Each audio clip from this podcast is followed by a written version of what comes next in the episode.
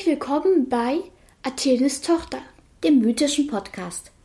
Am Mikrofon Clara und Iris. Hallo Freunde der Mythologie.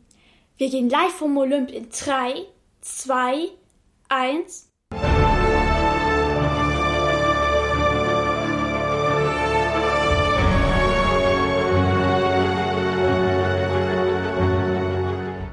Clara, was hast du uns heute für eine Geschichte mitgebracht? Heute geht es mal wieder um ein paar Nebengötter. Aha. Also keine Göttinnen wie beim letzten Mal, sondern Nebengötter. Genau. Männer. Wir kommen jetzt nämlich zu den Nebengöttern und ich habe einmal Janus und einmal Eros dabei. Mal gucken, was ich weiß. Also Eros ist doch der Gott der Liebe, oder? Ja, so ähnlich. Und Janus, war das der mit den zwei Gesichtern? Genau. Ich bin beeindruckt. Aber jetzt hört mein Wissen auch schon auf und ich freue mich, wenn du mir mehr zu den beiden erzählen Ja, kannst. also wir fangen mit Janus an. Zum ersten ist Janus ein sehr besonderer Gott, da er schon rein römisch ist. Es gibt also kein griechisches Gegenstück. Er steht sozusagen für den Zwiespalt bei Leben, Tod, Licht, Schatten Also und so weiter. Gegensätze sozusagen. Genau. Und er steht auch für Entscheidungen, aber im Gegensatz zu beispielsweise Hekate, die sozusagen auch für Kreuzwege steht, also Entscheidungen mit mehreren Möglichkeiten, steht Janus sozusagen nur für die Entscheidungen mit zwei Möglichkeiten. Okay. Und ähm, das ziemlich Besondere daran ist, dass er ähm, laut der Mythologie ähm, ein Sohn des Saturn, also Kronos, und ähm, einen Sterblichen sein soll. Und ja, ich finde es ziemlich besonders. Ähm, Von Kronos Kindern haben wir noch nicht so richtig viel gehört, oder? von Kronos Kindern. Ach so, das sind die Titanen. Nee, die Götter sind alle, die olympischen Götter sind alle. Die erst sechs. Ja, verstehe. Okay, ich nehme alles zurück. Du bist echt niedlich. Von Kronos Kindern haben wir ja schon jede Menge gehört. Ja. Ich finde es aber ziemlich interessant, dass Kronos sozusagen noch weitere Kinder bekommen hat, obwohl er sozusagen, obwohl er halt schon die, ja, Prophezeiung, erinnere dich zurück, Dass sein Sohn ihn umbringen wird. genau bekommt. Finde ich ziemlich interessant. Und sozusagen, ähm, Janus steht auch sozusagen so ein bisschen für die Stadt Rom, weil, ähm, was weißt du über den Raub der Sabinerinnen? Also ich weiß nur, das ist ja so eine, so eine Stadtgründungssage, oder? genau das ist eine Stadtgründungssage um Rom, nämlich Rom wurde ja eben von Romulus gegründet. Ja, ich weiß, es waren eigentlich Zwillinge, Remus und Romulus, aber laut der Legende wurde ihm Remus erschlagen und Romulus steht als Stadtvater. Und der hat einfach nur ein paar Siedler und keine Frauen. Erkennst du das Problem? Ja. Und dann denken die, na, wenn man keine Frauen hat, muss man sich welche rauben. Ist ja ganz klar. Naja, ähm, die haben es erstmal so versucht, aber die meisten Fürsten wollten einfach nicht. Kann ich verstehen. Und dann haben die sich einfach irgendwelche geklaut. Frauen hat mal wieder keiner gefragt, oder? Ja, und sozusagen ähm, Romulus Frau Hersilia ähm, war sozusagen am Anfang total störrisch, aber sozusagen sie hat dann auch letztendlich den Krieg zwischen den männlichen Sabinern und sozusagen der Stadt Rom verhindert auf Geheiß des Gottes Janus. Daher ähm, sind, steht eben Janus auch eben für die Stadt Rom. Ich würde mal einfach schätzen, wenn Janus nicht gewesen wäre, dann, ja, gäb's Rom wahrscheinlich nicht. Wurde hätte dann, wäre dann gleich am Anfang abgefackelt worden. wahrscheinlich.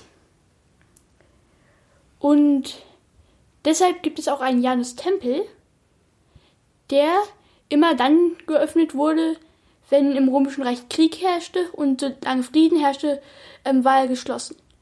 Und da sozusagen meistens immer irgendwo im Römischen Reich Krieg geherrscht hatte, ähm, war er ziemlich oft offen. Und das Besondere, unter Augustus war er sogar ganze zweimal geschlossen. Deswegen wird ja auch ähm, Augustus als der große Friedensfürst immer gefeiert. Genau. Ja. Zu Janus ist nicht relativ viel bekannt. Er hat eben auch so einen ähnlichen Stab wie Hermes. Hm. Ja, aber kommen wir jetzt mal zu einem weitaus interessanteren Gott, nämlich Eros. Also, was weißt du nochmal über Eros? Das ist der Liebesgott. Und man sollte ihn nicht mit einem Eros verwechseln. Mit einem was? Eros, Elektroros. Der war gut. Aber wenn man es ehrlich Also sozusagen, Eros ist nicht der Gott der Liebe, sondern Gott der ähm, begehrlichen Liebe. Aha. Also, weil Aphrodite ist die Göttin der Liebe. Müssen, ähm, seine römische Erscheinungsform ist Amor und später auch Cupido. Achso, das sind die Typen, die immer mit Pfeil und Bogen dargestellt werden. Genau. Und diesen, diese kleinen Bengel mit Flügelchen und Pfeil und Bogen. Genau die. Okay. Ähm, und es gibt sozusagen ganz verschiedene Versionen, wie Eros sozusagen entstanden ist. Die erste Version ist, dass er ähm, mit Gaia, Nyx, Tartarus und Erebos sozusagen zu den fünf Urmächten gehört. Also dass er schon also gleich von Chaos erschaffen wurde. Ähm, die zweite Version ist, dass Eros und ähm, sein und sozusagen ein weiterer Begleiter Aphrodite, ähm, Chimeros, dass die, lebende, die liebende Sehnsucht, also der Gott der liebenden Sehnsucht, ähm, mit Aphrodite gleichzeitig entstanden ist und sie seit ihrer Geburt begleiten. Ähm, die dritte Version ist, dass er ein ähm, Sohn der Nyx ist und mit Chaos ähm, das Geschlecht der Vögel hervorgebracht hat. Okay. Willst du nicht wissen, wie? Nein, ich möchte es nicht wissen, wie. Und die ähm, vierte Version ist, dass er ein Sohn der Aphrodite und ähm, als Vater werden Ares, Zeus oder Hermes aufgeführt. Okay. Also ich persönlich finde ähm, die vierte Version am, Plausibelsten. ja. Hm. Naja, oder eben halt die erste. Hm. Ähm, er spielt auch in verschiedenen griechischen Tragödien und Komödien, wie beispielsweise Antigone. Das ist eine Tragödie, ich weiß.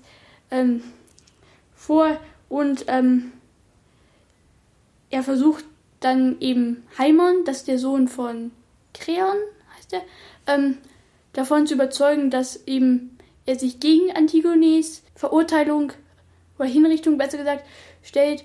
Und das zeigt eben auch einen besonderen Spiel Zwiespalt, nämlich Eros auf der einen Seite und die Loyalität zu seinem Vater auf der anderen Seite. Aber was glaubst du, wer war stärker? Eros. Genau. Du kennst die Tragödie. Ich wäre enttäuscht, wenn du es falsch gesagt hättest. Ja, ähm, eine andere ähm, sehr bekannte Geschichte von Eros ist die ähm, Geschichte mit, Psyche. Das ist eine ähm, ja, griechische Prinzessin, die sozusagen ähm, laut einer Orakelprophezeiung ähm, an ein Biest verheiratet werden sollte. Und wurde sie dann auch, aber letztendlich war es eigentlich nur Eros. Und das ist ein bisschen schade eigentlich, die Geschichte, ein bisschen traurig. Naja, oder auch glücklich am Ende. Nämlich, ähm, sie hat ihm, Eros erlaubt ihr dann auch einmal ihre ähm, Familie wiederzusehen. Und ähm, Psyches, ähm, ja, Schwestern haben, waren dann eben neidisch auf sie und haben ihr dann nämlich, achso, das muss ich noch sagen, Psyche durfte nie eben das Gesicht ihres Mannes sehen. Und ähm, ihre Schwestern haben ihr dann eingeredet, dass es ein ganz böses Monster ist.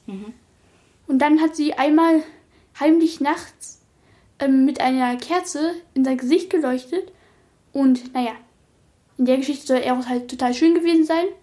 Und das hat sie dann aus irgendeinem Grund so erschreckt, dass heißes Wachs in sein Gesicht getropft ist. Und davon ist er halt aufgewacht und hat sie verstoßen. Aber sie hat sozusagen ähm, so lange um seine Liebe gekämpft, bis sie sozusagen am Ende wieder glücklich vereint waren.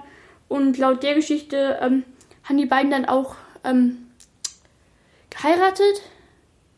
Ja, und waren dann glücklich auf dem Blumen. Die Vorgeschichte dazu ist, dass Psyche sollte halt total schön gewesen sein.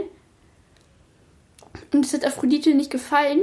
Und dann hat sie ihm Eros geschickt, dass sie, ähm, weil Eros hat zwei Arten von Pfeilen, nämlich einmal goldene Pfeile, die dich in jemanden unsterblich verliebt machen, und einen kleinen Pfeil, der eben diese, ja, Gefühle komplett abtötet.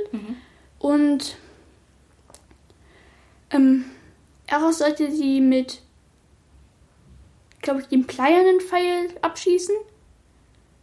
Und ähm, als der Liebesgott dann ihr Gemach betritt, ähm, verletzt er sich eben durch ihre Schönheit aus Versehen an einem dieser Pfeile und es war halt ein goldener Pfeil. Dumm gelaufen.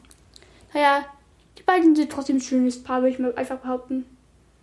Und es gibt sozusagen von Eros zwei Darstellungsarten, nämlich einmal als ja undefinierbares Götteralter, also als ja erwachsen würde ich einfach mal behaupten, und eben als Kleinkind mit Flügeln und halt Pfeil und Köcher. Aha. Das ist ja alles sehr aufregend mit Eros. Witzig. Und ich nehme an, dass du uns beim nächsten Mal noch mehr Nebengötter präsentierst. Ein, und dann werden wir dann auch langsam fertig mit den Nebengöttern. Und kommen zu den Helden und Heldinnen der griechischen Mythologie. Aber vorher hören wir dann in der nächsten Episode noch was über den letzten Nebengott. Bis dahin, tschüss. Das war Athenes Tochter. Bis zum nächsten Mal und bleibt auf unserer Seite des Stücks.